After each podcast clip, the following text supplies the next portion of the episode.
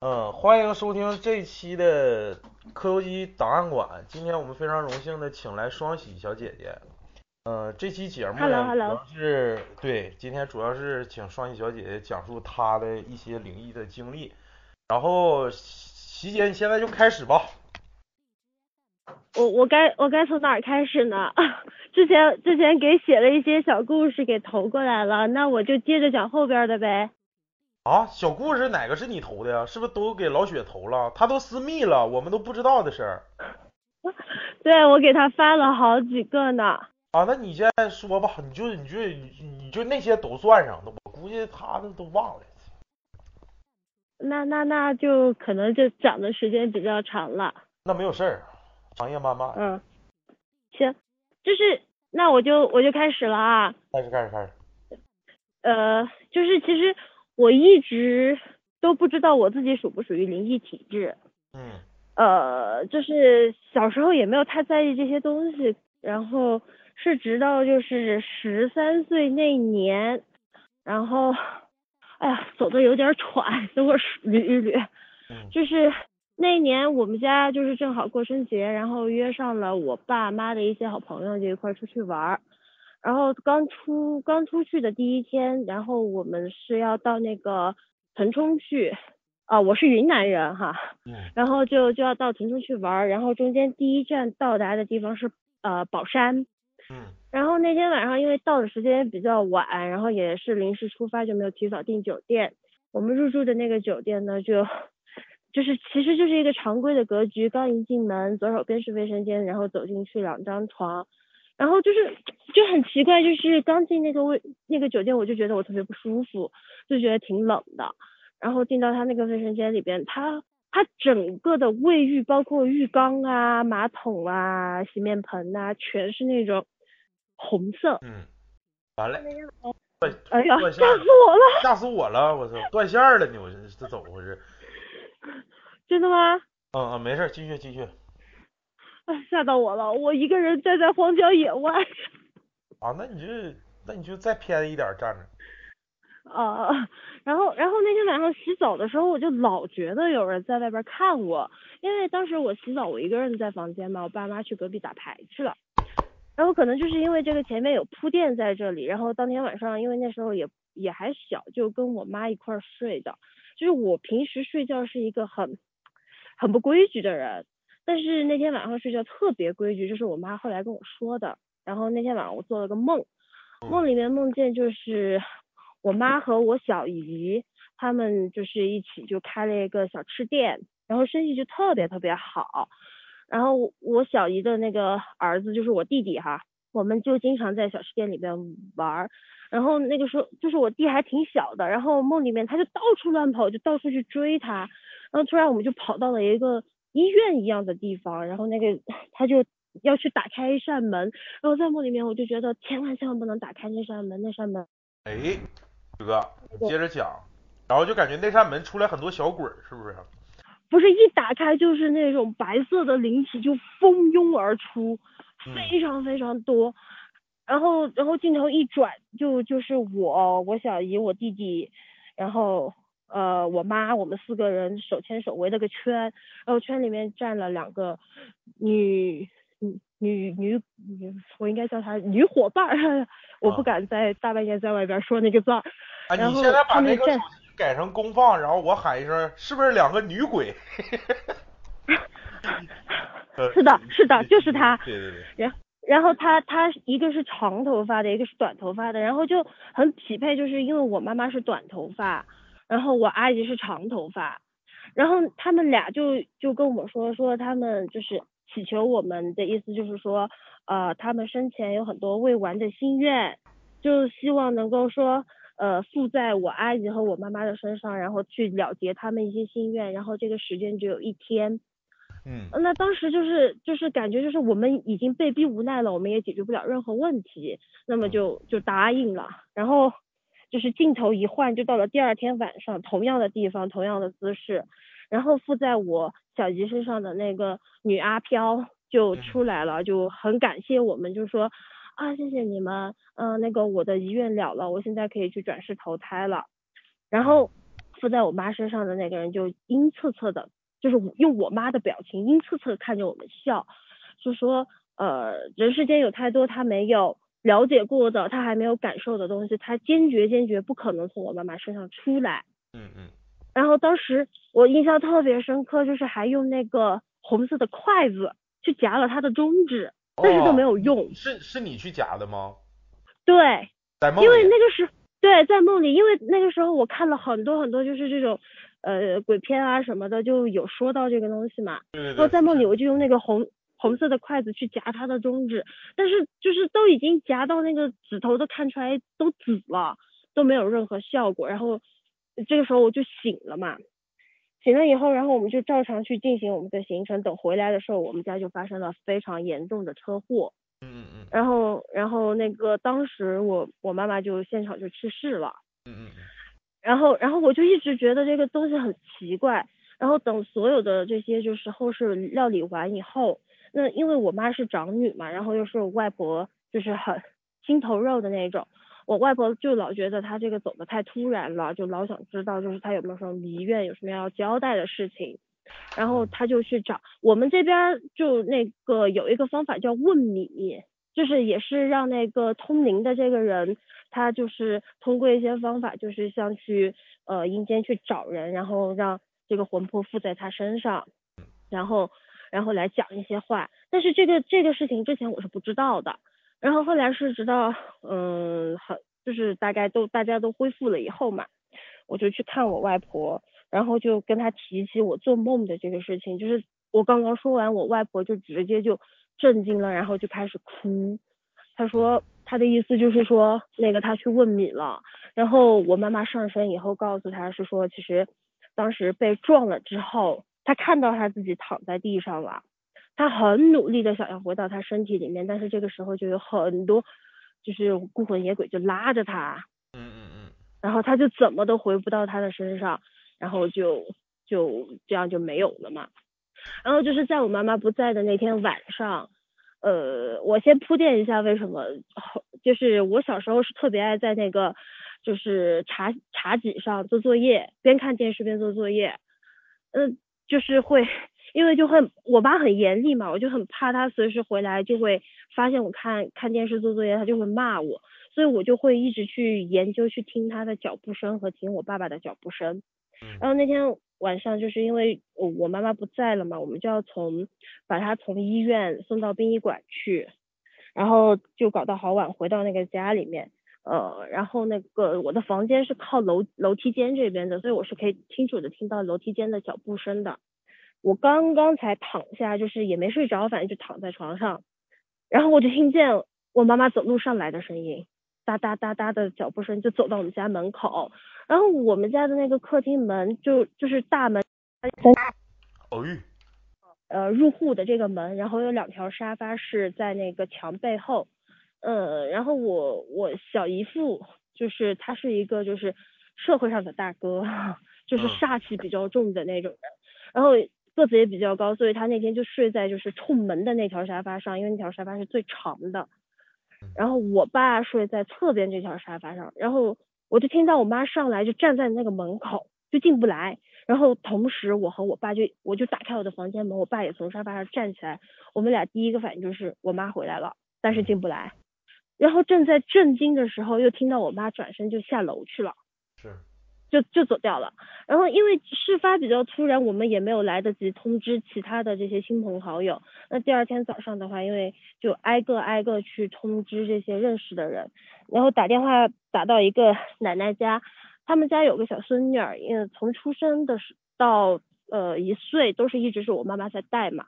嗯然后她很震惊，她就说昨天晚上就是差不多在四五点的时候，那个小孙女儿就突然就醒过来了，然后就指着他们家的玄关，一直就呃就指着就说我妈妈在那儿，我妈妈在那儿，然后就让我妈进来，但是他们玄关上放了就是一些开光的东西，就一直都进不来，然后他就一直在那儿说，然后他们还觉得很奇怪，为什么会发生这个事情，然后是我爸打电话告诉他们之后才知道，哎，曲哥，曲哥，哎，在了在了，你干啥呢？他说，是 我听着了，他是不是接电话了？我估计是因为这个他讲的这个故事之前我们上一期节目录的，然后当时还在讨论这个故事，但是他给老雪的那个投稿好像没有这么详细，他现在这个描述的就很详细，很对，就发生在自己身边的，自己讲的是最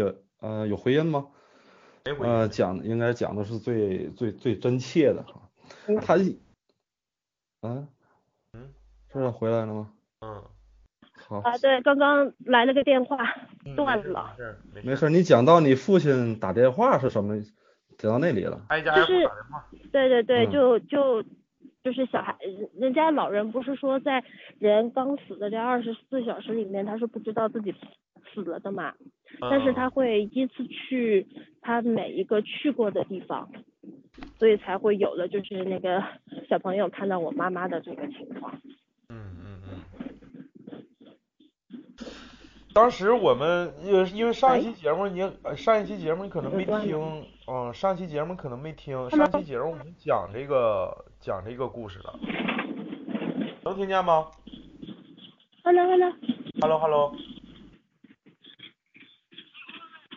哎，哎那边又断了。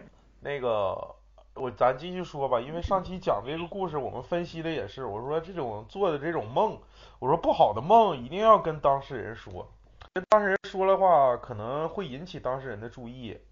要是好的梦，就尽量不说，就是就是，咱知自己知道就得了。反正我是这么想。断了。没事儿没事儿没事儿。嗯，这个、这个故事我们上期节目讲了。嗯，嗯嗯，那你你你那要不要不你再来一个再来一个吧就。你那那些没投到没投稿的可以来一来。啊？那要讲今天跟你说的这个故事吗？可以可以可以。啊。嗯行，嗯呃，就是后来就是今就是今天给你讲这个故事是这样，就是我们家就是经过一段时间以后，就我应该是上高中的吧，然后就呃也是约上了一群朋友，就去那个大理去玩去了，嗯然后大理那个酒店它那个位置，如果我没记错的话，那个广场应该是叫做明珠广场。嗯呃，酒店具体叫什么名儿我记不住了。然后当时就是呃，酒店的房间格局也是一进门，左手边是卫生间，进去以后两一个标间，两个床。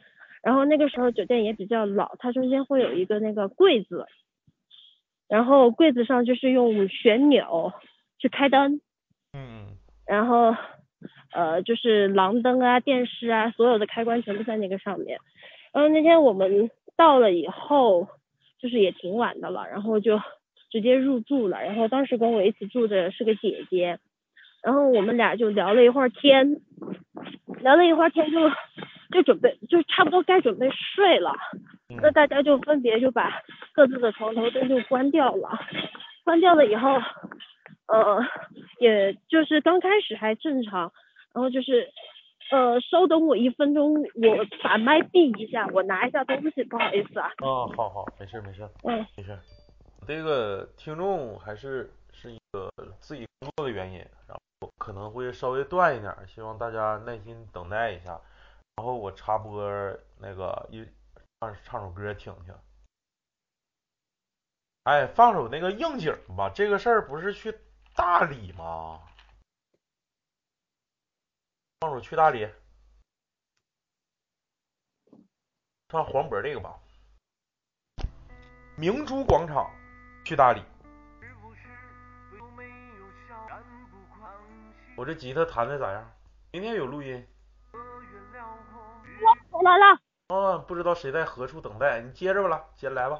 大理，啊啊，然后就哎就讲到刚刚好就关了灯睡觉嘛，嗯然后我们不是就是因为也也也怕谁半夜起来摸黑给摔了还是咋地，就把廊灯给开着，就是那个地灯就给它开了，嗯就是才睡下去约摸就是十分钟左右的样子吧，然后我就突然就看见一个非常高，他大概身高会是有个幺八六这个样子，因为我个子很小嘛，嗯。就是他在我面前是一个巨大的黑影，然后他就从那个进门走廊的位置走过来，然后走过来就走到我们两个床中间，然后我睡在左边，那个姐姐睡在右边，看看他先看看我，又看看那个姐姐，嗯然后就走到我们两个床的中间这个过道，然后就把 脸转过来对向我，然后突然就打开双臂就倒下来了。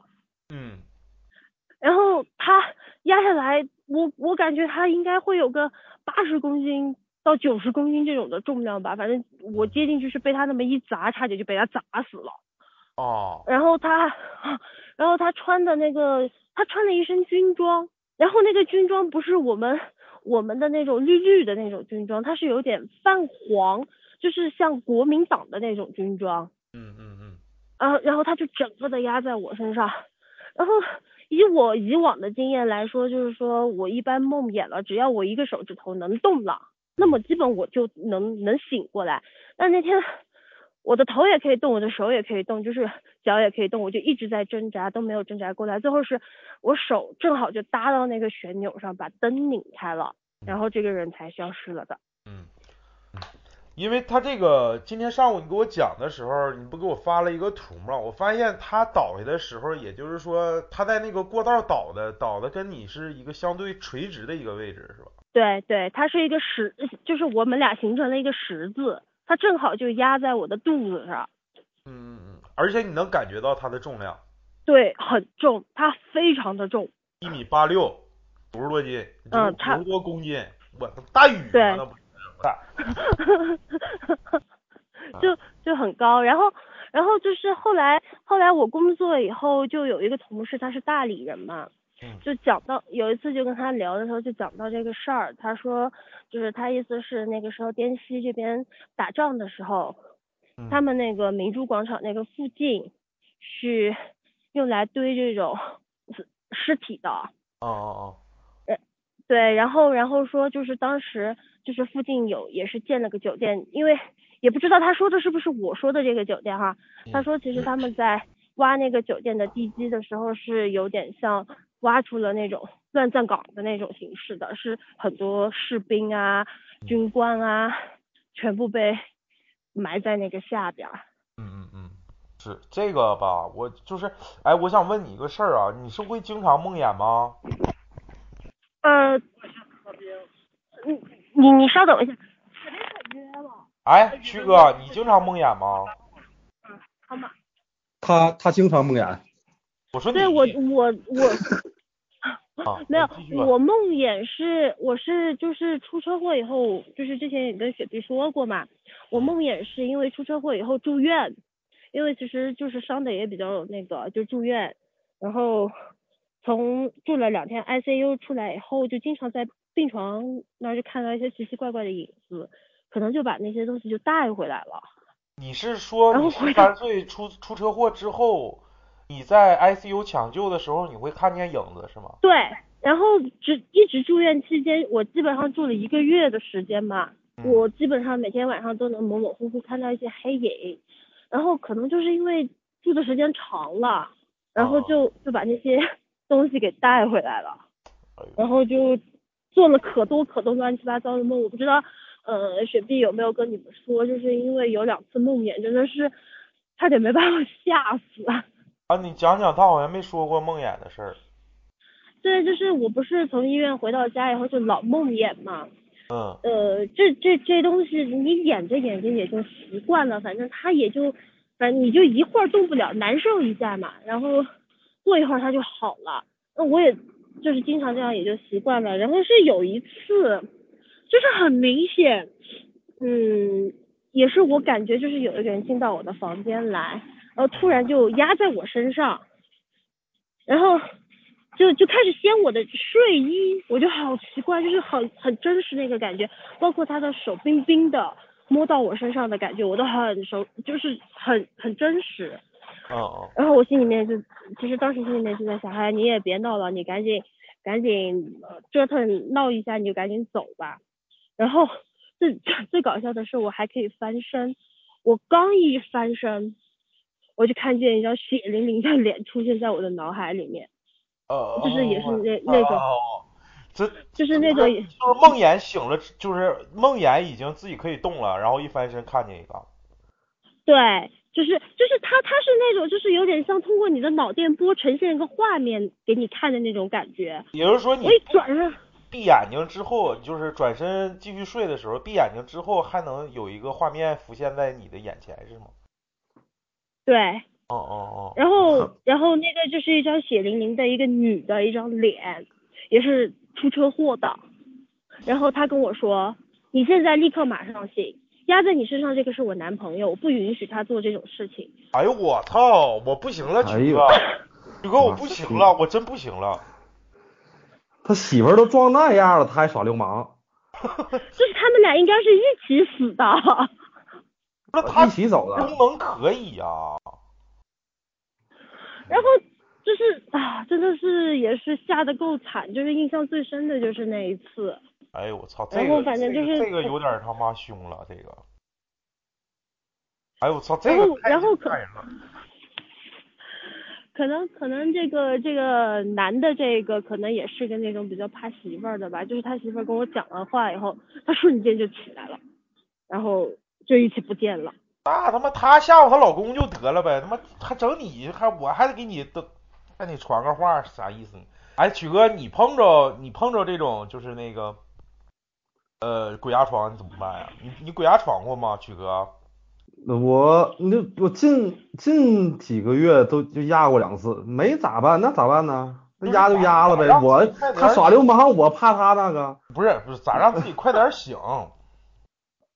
我醒不不醒，摸会儿挺好。你真他妈的变态！不是我，我说实话，那种感觉太难受了，就像要窒息似的。是，就是那种嗯动也动不了，然后感觉呼吸都挺费劲的。哎，反那我是真我是真没招。就是我我我就是我我压着了，虽然我不是一个虔诚的什么什么，就是这个这个道道道教的这种信徒吧，但是我就用九字真言，我感觉醒的挺快的，比骂人醒的快。这这我没没试过，我我也没试过，也没说过。嗨，哎，没事儿，摸摸走了。说也不一定好使，你说了天津方言都不一定是。塘沽方言，大碴子，大塘沽方言，碴子。对对，继续吧，继续吧，欣姐，嗯啊，然后就讲一下，就是，呃，那就就是从我上班开始说吧，嗯，可以，中间中间其他的故事往后我我们再说。嗯。然后就是上班以后就比较比较贪玩嘛，嗯。然后就经常半夜就出去溜达，去干嘛就去玩去，嗯。然后就是就是我我我家的那个，之前我也跟水碧说过我家的那个房屋的那个构造，我的房间是整个靠这个楼道这边的，然后呃就是我们家有一个那个单元门是那种啊应该算是那种铸铁的吧，嗯就反正动静特别特别大，特别特别小的那种门。嗯然后我们那栋楼里边基本都是那种老人家，就是你晚上脚步重一点，第二天都会被投诉的那一种。哦哦哦哦然后但是我很我很奇怪，就是为什么我每天晚上睡觉的时候，我都听得到有人在踢门，踢嘣门嘣嘣，对，踢那个防盗门，就是单元门。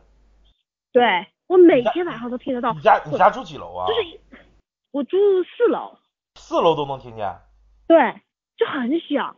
就啊啊！嘣嘣嘣，很有规律的那种踢，然后我就觉得很奇怪，就是怎么没人去投诉这个事儿，嗯嗯嗯然后，然后但是也没太太多去管这个，后来是就是上上班以后就老出去玩嘛，有的时候晚上回来的就比较晚，然后有一天晚上回来的时候，刚刚准备开门，我就发现有一团小小的黑影在那个单元门的那个门口蹲着，就是我我看不清他的样子，但是我脑海里面知道他是一个小男孩儿，他就蹲在那儿，他也不看我，嗯。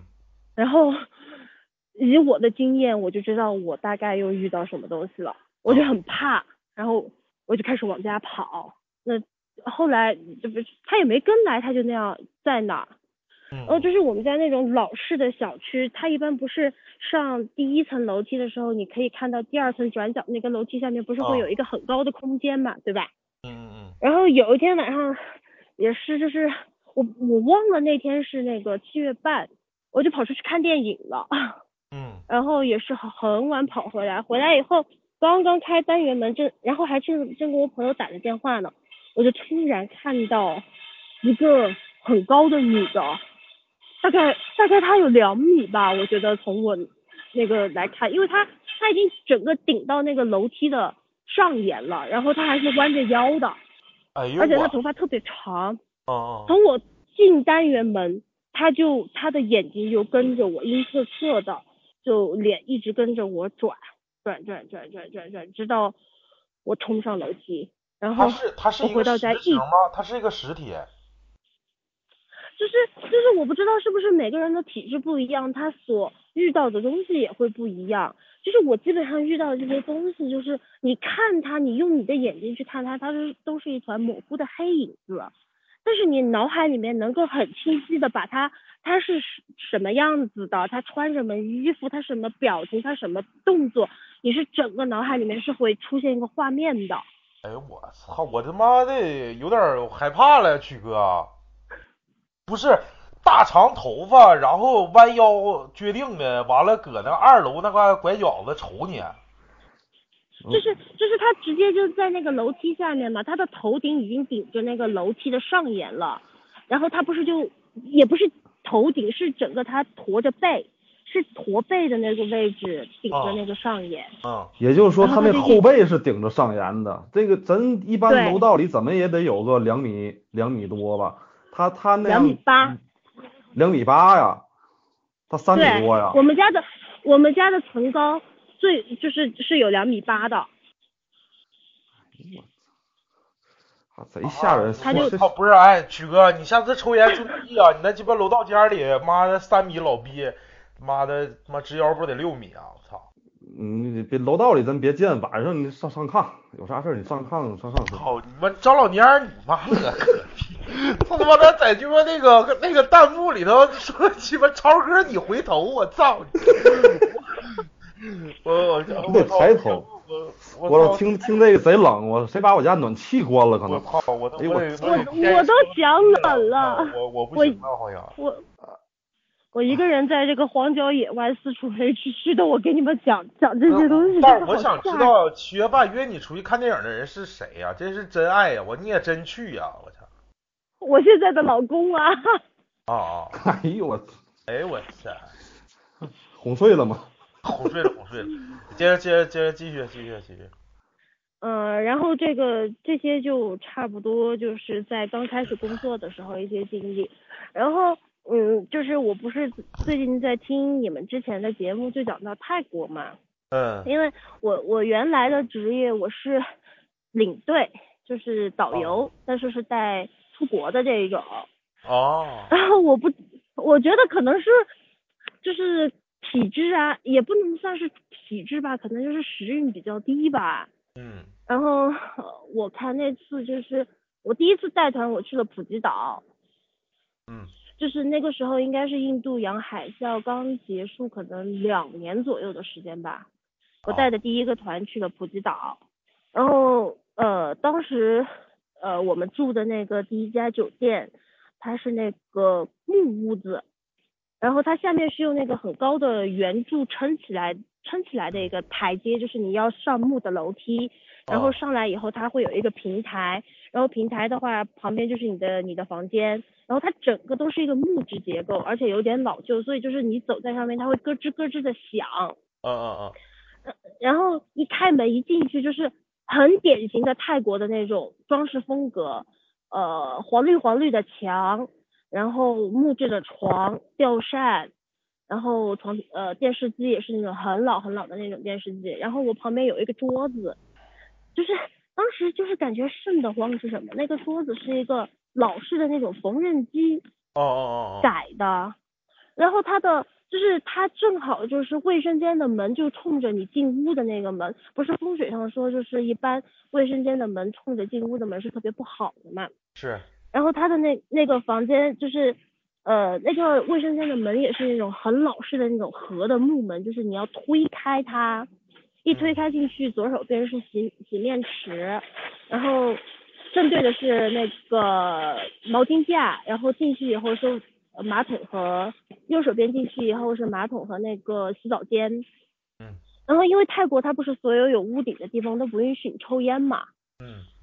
呃，那当时我也没有办法，就是说一进到房间就抽支烟啊或者怎样，但是我其实还是敲门了，我敲了哦敲门，敲了三声我也就进去了，就进去以后整个人就不太舒服。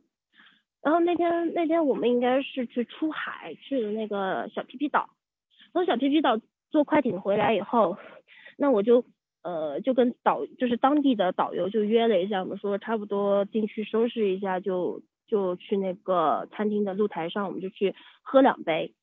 嗯然后刚刚回到房间，然后我才进卫生间去，就是准就是反正坐在马桶上吧，我就我就听到我的门就很响，就是那使劲使劲使劲的敲。哦，对，啊我忘记说一个，就是那个它它是一排小木屋连在一起，然后对面有一排，中间有一条很宽的路，柏油路。然后这这条柏油路是两边都是，就是你站在露台上回头是两边都看得清清楚楚的，因为它很长嘛。嗯嗯，然后我就听见很，对对，很直。然后我就听见有人使劲使劲在敲门，我第一个反应就是是客人出事了，然后我就赶紧就用我们的方言就问是谁在那里，有什么事儿，但是就没有人回答，就一直在敲门。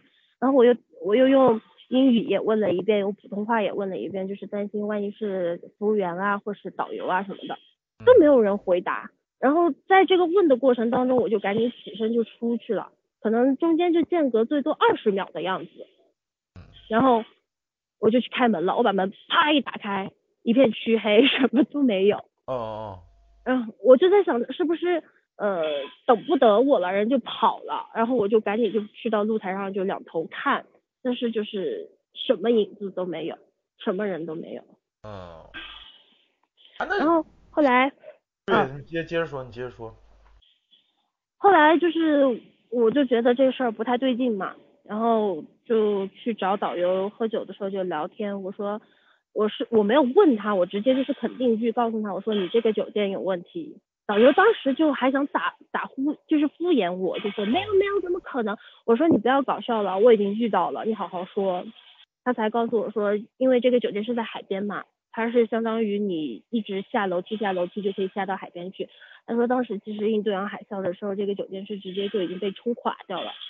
哦，然后后面这些是，对对，然后然后那个它是就是重新建起来，一个是重新建起来，二一个因为那天我们上的那个皮皮岛，它是在海中央的一个岛，然后当时就是也是很多人就被淹死在那儿，然后就是尸体已经清不完了。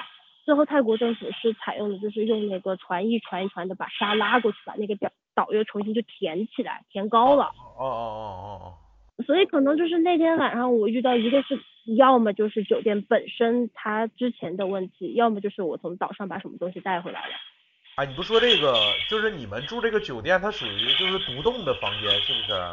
对，啊，也就是那嗯，什么独栋的房间独栋独栋就是独栋别墅那种感觉。啊？对对对，它是那种独栋的小木屋。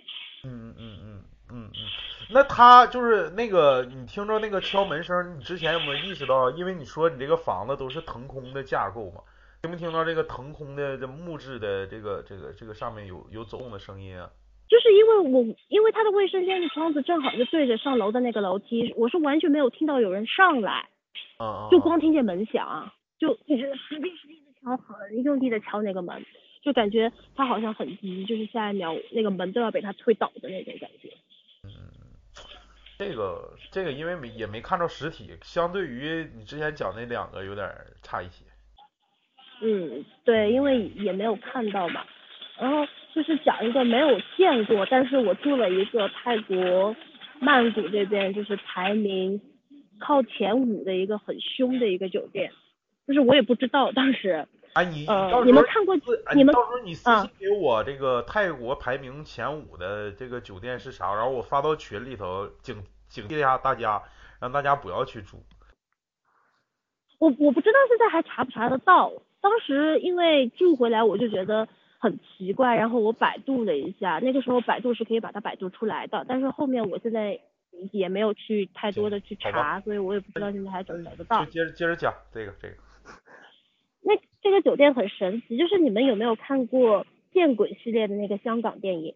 啊、看过呀，看过呀，不是那个那个叫李李啥李心洁，啊？对，李对心洁演，就是他演的，他演的那一集，你记不记得？就是他他不是可以看到这些东西，然后他们从回程的时候有一条路，然后油站爆炸了，啊当时就死了很多啊人嘛。我对对对，那个节目结尾的时候。对对对，那个那个酒店，其实这件事情是真的，是真哦实发生的。然后那个酒店就在那条路的旁边。嗯然后，然后那个，因为当时进去的话，我肯定是让客人先选房间嘛，就把房间好的房间都给他们，然后我最后拿了一个端头房。哦那个端头房很奇怪，就是一进去要走很长一条走廊，然后一个右转也是一条长走廊才进到卫生间，然后卫生间很大，就是你讲话都会有回声的那一种。嗯然后再进去那个房间是一个斜的三角形的房间。然后因为有了之前的经历，后来我出去带团的话，我的身上多多少少都会带一些东西。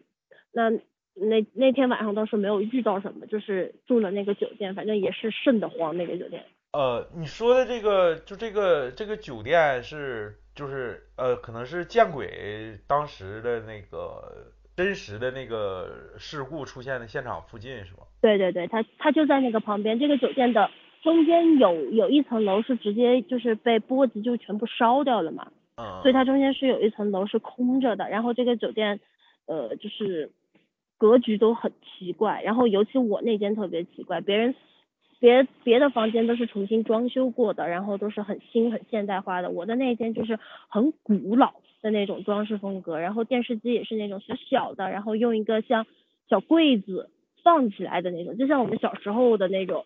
用个小柜子放个电视机的那种位置，嗯然后整个酒店的形状都很奇怪。啊，那你们这种导游有没有说法，就是最好尽量不要出端呃那个住在那个端端尾的那种间儿啊？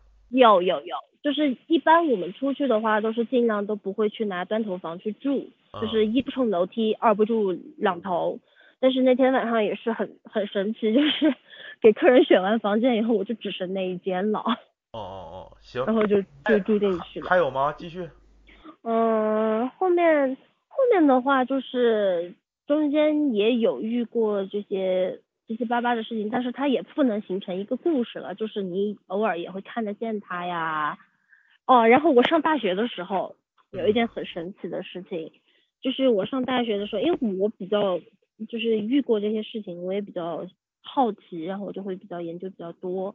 然后我大学有一个同学，他他也是对这个比较感兴趣，然后他的他他爸爸就是很懂这些东西，嗯呃，然后我喝口水哈，嗯然后那年他就是他刚就是应该是大二吧，他来上学的时候，他爸就跟他说他今年时运会很低，呃，可能就会看见不干净的东西，嗯，那就让他要注意这个事情。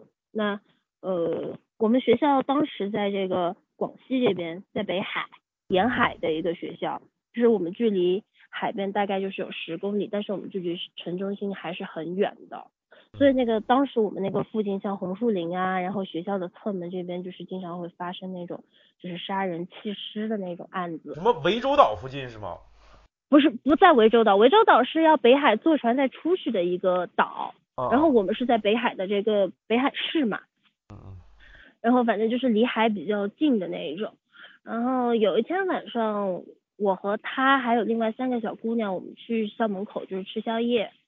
吃完宵夜就是回来的时候，我们没有选择走平常的那条正门的那条路，呃，嗯就想说大家聊聊天，就绕了一个大圈儿，就往侧门的那边一条路走的进来。然后走着走着，因为大家都还在很很开心的在聊天，突然我就发现我那个朋友不说话了。嗯一般一般他不说话，他肯定就是会看到什么东西，或者是他感觉到什么东西了。嗯然后因为其他三个小姑娘也不知道他是这种这种体质，然后我们也不敢跟人家说，怕吓着人家。然后把那三个小姑娘送回送回那个他们的宿舍，我们还要再往前走才是我们的宿舍。他们三个进去以后，我就问他，我说是不是遇上东西了？他说你怎么知道？我说因为我感觉冷，就是因为沿海本来是很热的，嗯，然后就是突然就像有人就穿堂的那种，就好冷，对对对，就很冷。我说是不是遇上什么东西了？他说是的。然后他说那个那个人，因为我们是五个人嘛，他嗯走着走着一偏头跟我们说话的时候，他发现我们是六个人。我操，就是他看见你们四个，然后结果发现他看到的是五个人。对，然后那个那个人就跟在就是另外三个小姑娘最边上的那个人的旁边，低着头不说话，就一直在走。嗯那那个大半夜的，我也害怕呀，我也不敢继续问。然后我们俩就也没说什么，就各自回了各自的宿宿舍就睡觉。但是睡到那天半夜，我就突然就是半梦半醒之间，我们我们大学是这样，下面它是写字台，然后你要爬个楼梯上去是你的床，然后离离地的话大概会有个一米八左右吧，一米八两米的样子。嗯嗯然后睡到半夜，我就我就一翻身，我就看见我的那个就是围栏的那个旁边，就是站着个女的，然后那个女的就是顶着头白色的头纱，然后湿淋淋的，就像那种被刚刚从水里面爬出来的那种感觉，湿淋淋的。嗯然后脸上脸上的妆就是什么眼线呐、睫毛膏啊，全部晕开了，就是她的眼圈都还有那个黑色的水在流。嗯嗯然后他就他就跟我说话，他说你帮帮我，你帮帮我，就是他的那个装扮就是一个新娘的装扮，他就一直跟我说你帮帮我，你帮帮我。然后我干了一件非常不厚道的事情，我说我说我看不见你，我帮不了你，你要不找我朋友吧，他看得见你。好蠢，你就不勒他就行了。可是可是他就一直在那里，就是下一步我感觉他就要伸手来拉我了。嗯，我就害怕嘛，我就我就干了一件超蠢的事情。然后第二天下午，因为我们今天是下午的课嘛，大概就是两点钟左右，我们就准备去上课的时候，我们俩就边走，我就跟他就跟他说，我说我昨天晚上呃有东西爬在我床边，跟我说帮帮我帮帮我，我说我我让他去找你，然后他就 然后他就冷静了一下，他跟我说，昨天晚上，呃，我还没有形容她的细节，然后他说那个女的是不是穿着白纱？我说，嗯。他说她的妆是不是整个都晕开了？我说，嗯嗯，她还滴水呢。然后我朋友说，对，昨天晚上就是她跟着我们。哦，吓死我了。啊，完完事儿了吗？对，完事儿了。他没说需要帮什么吗？没他还没说，因为 我不敢听了，我觉得再说下去，我可能就要被他就被他爬上来了，我就害怕。他没说要怎么你说让他找你朋友，就他就去找你朋友了。这鬼不是他是好相当于蠢！我操，这嗯鬼比你还蠢。听听劝，听劝。不是不是，这个女的是一嗯直就跟着我们回来的，相当于就是一开始说五个人变成六个人的时候，她就跟着我们了。啊闹半天，这这女鬼是个寝室串子，我操他妈咬哪儿摇哪儿鸡巴烂逛。然后他说你他妈说你帮我，他我他妈我他妈也没钱，你找那谁吧，他有钱，我操，他就去了，我操，那鬼没准儿还没说让他让帮啥，而且还是一个新娘模样。对对对，就是像就是穿着新娘的衣服，头纱什么都有，然后脏兮兮的，反正他那个衣服就特别脏。嗯，可能是你们吃那什么，哎，你们吃那螺蛳粉太臭了吧？他妈的招招东西了，我操！嗯，有可能。嗯嗯嗯，还有吗？还有吗？故事？嗯，后面的话就是因为差不多也不能再见了吧，这个一一见这个东西时运就特别低，我老这么见他们，我我我可能就倒霉死了吧。嗯嗯嗯，反正你现在这个工作性质也是老熬夜，老上老上野荒郊野岭，也大点小心，自己嗯，带点什么。对。然后然后我们这边有个说法，就是说就是基本上。嗯，过了二十五岁，如果你再见不到的话，你可能后面就不会再碰见他们，也不会再看见他们了。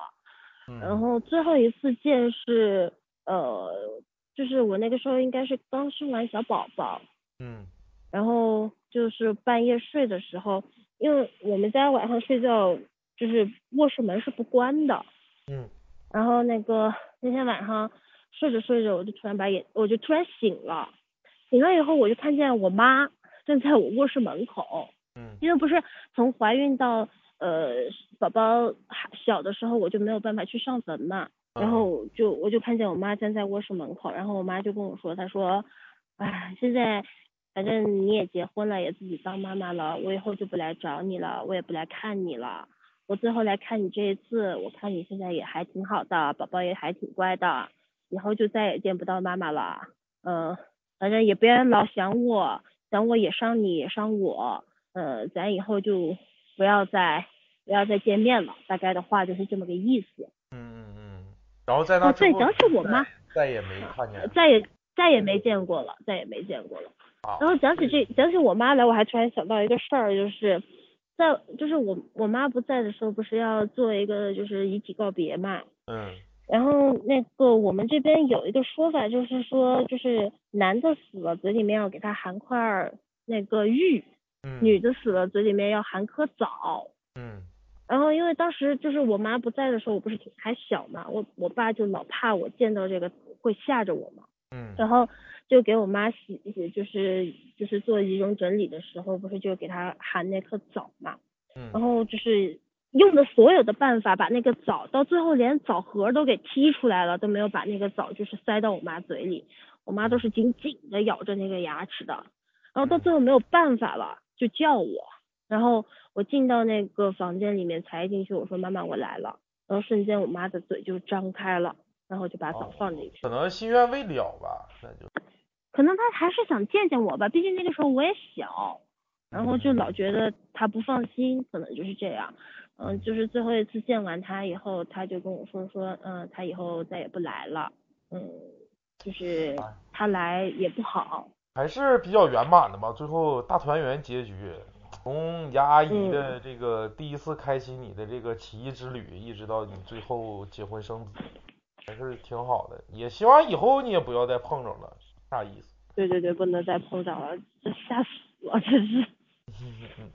那行，那今天就到这儿呗。嗯。那行，谢谢双喜。嗯，谢谢谢谢谢谢大家听我讲。嗯，谢谢双喜做客这期的档案馆。然后你以后你希望你也不要再再来档案馆了，也希望你以后不会再遇到这些事儿。嗯嗯，谢谢。行，我应该也不会了。嗯，祝你以后的工作顺利，身体健康，好吧？好的，谢谢。谢谢，拜拜。嗯，拜拜。拜拜。拜拜。拜拜。